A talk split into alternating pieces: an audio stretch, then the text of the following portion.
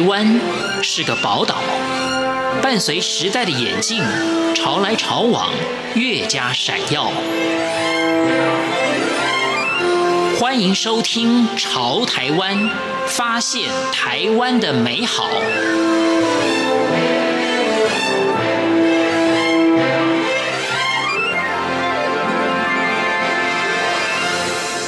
各位亲爱的听众朋友，您好，我是李正纯。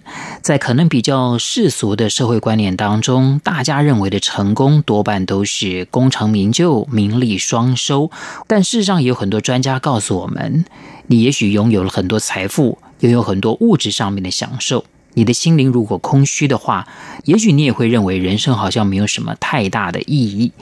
今天节目当中，我们就来分享蔡丰四的故事。他本来生长在一个非常富裕的家庭，但是因为他的父亲没有把他祖父的家业好好的继承下来，反而存在着一种投机的心态，每天不务正业。只想要快速致富，却反而赔上了家产，让他们家里面从云端掉到了谷底。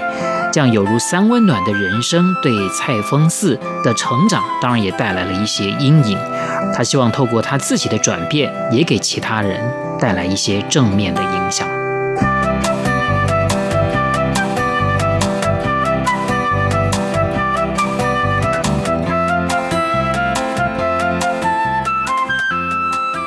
我们今天访问到的是蔡丰四，呃，丰四，要不先跟我们谈一下，就是你父亲是什么样的一个人？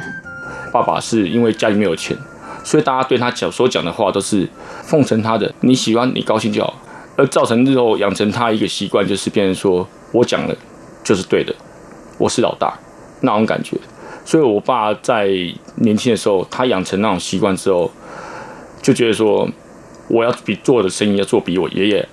还要大，大，对，所以他就在那个环境下，可能就是看到了很多很多人在很短的时间内就是一夕致富，所以他可能想错了方法，也走错了方式。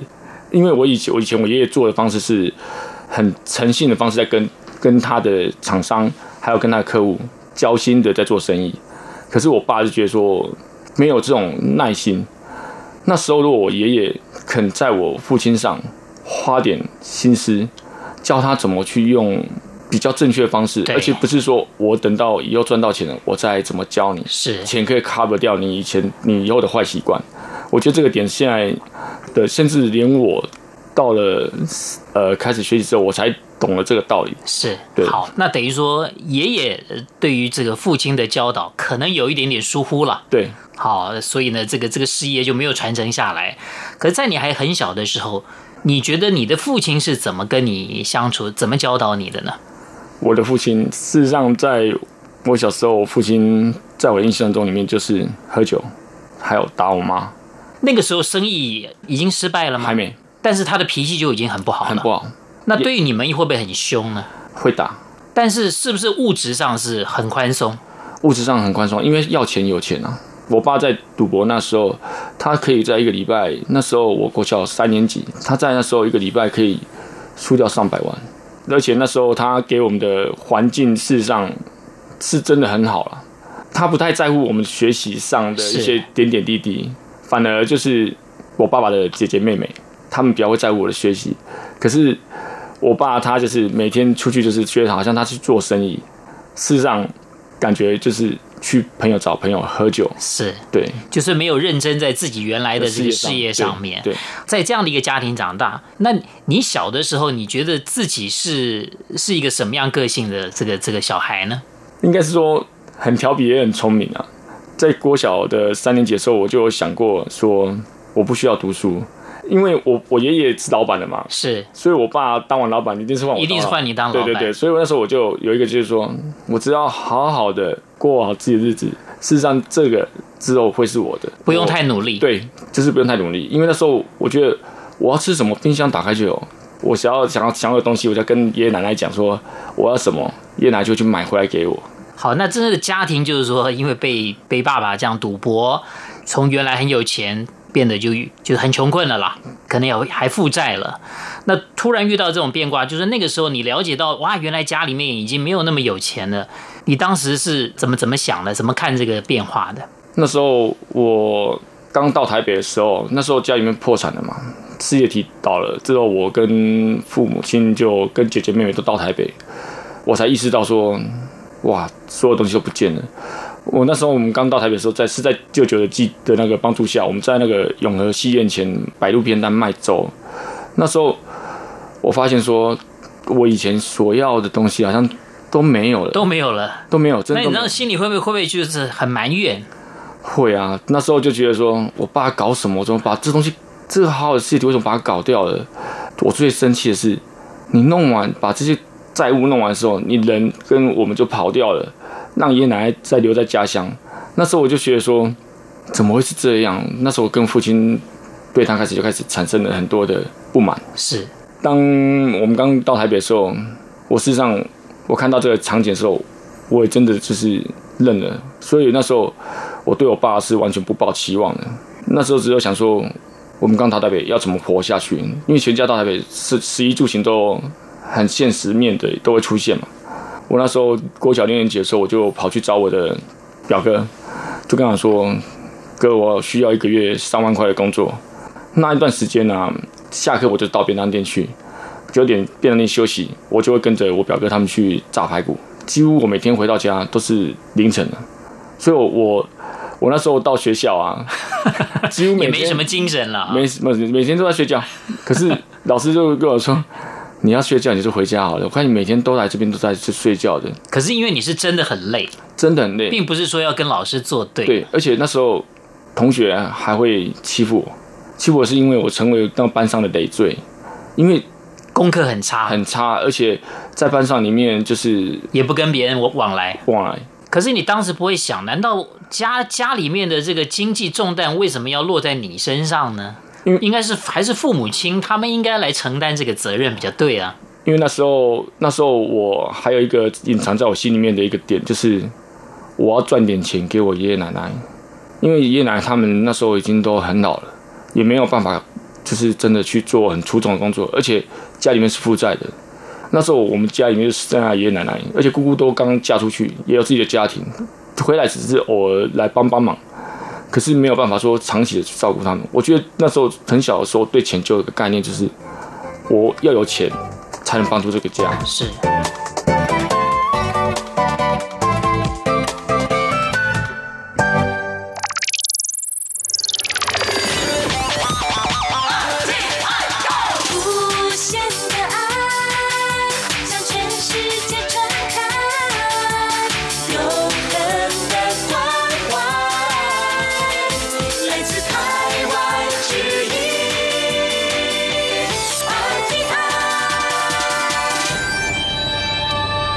节目当中，我们来分享蔡丰四的故事。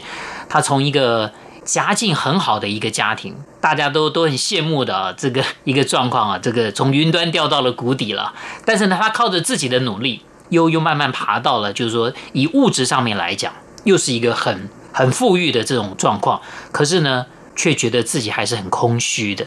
这个时候，一个亲戚邀约啊，这个丰四呢去参加企业主管成长营。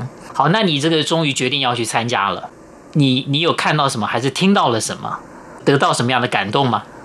应该是说，我刚开始我是放不下我公司的，因为那时候我要买房子，所以那时候又在装潢。我发现说，哇，我事情还那么多，我去这个那个是几天的课程？四天，四天要住在那边，是不是？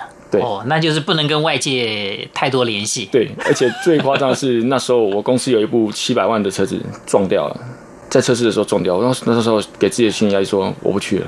可是最后我太太她知道压力很大，他说拜托我去。那时候我太太是为了让我隔绝跟外界隔绝，他不是让我去上课。那时候我也想说，我干脆去那边近四天好了。是，就当时太太也没有想到那个地方可以给你有很大改变嘛，不敢奢望，不敢奢望。而且那时候我们我到那边第一堂课就上到，我就这样过了一生的一个一个话剧。我当下看完的时候，我真的很震撼。我说台上演的那个人好像就是我，我真的很震撼。那时候那一天啊，直到晚上睡觉，我都没有睡，我一直在想，我人生到底是为了谁在活？我在做什么？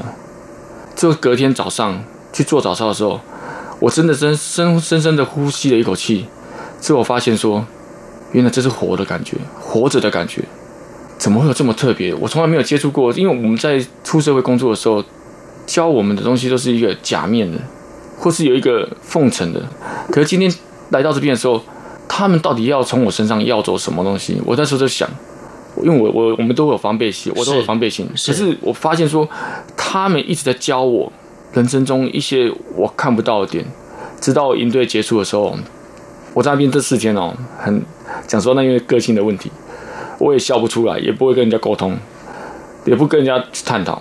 最后营队四天要离开的时候，我一开上车，也没跟辅导员说再见，我就是上车就开着车要出门口的时候，我看到义工整排的义工对我们九十度鞠躬说再见的时候，我当场眼泪流下来。我说这些人为什么这么好？他们为什么活活的嗯活得这么快乐？我就电话拿起给嗯拿起了电话打给介绍我来的那个亲戚亲戚，我一路一路就哭着一直跟他说，我很谢谢你，谢谢你让我找到一个我可以依靠的方向。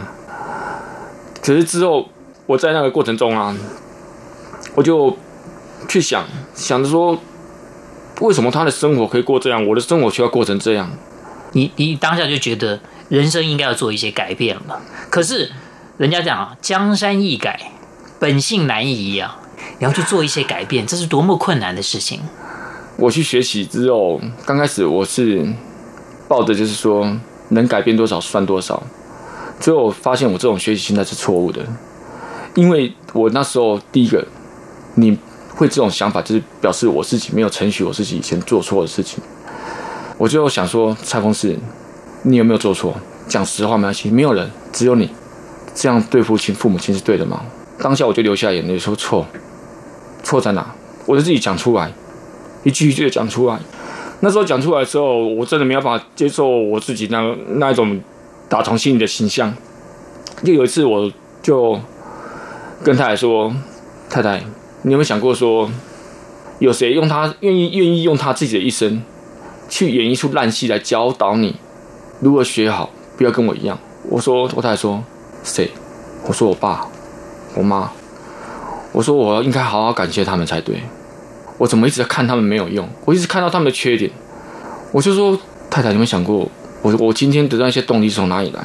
我从我父亲身上，因为他给我那一种逆境的，却是变成我我在工作上的一种冲劲。我却反而很感谢他当初带给我一些很不愉快，而且很痛苦的过程。不然我现在还在想，我以后会是老板。好，那当然，当你自己改变了以后。有的时候也需要对方有相相对的呼应。那你觉得你跟父亲之间的关系是不是也越来越好了？真的有改变？他们也改变了。我就一直在做一些以前我不会做的事情。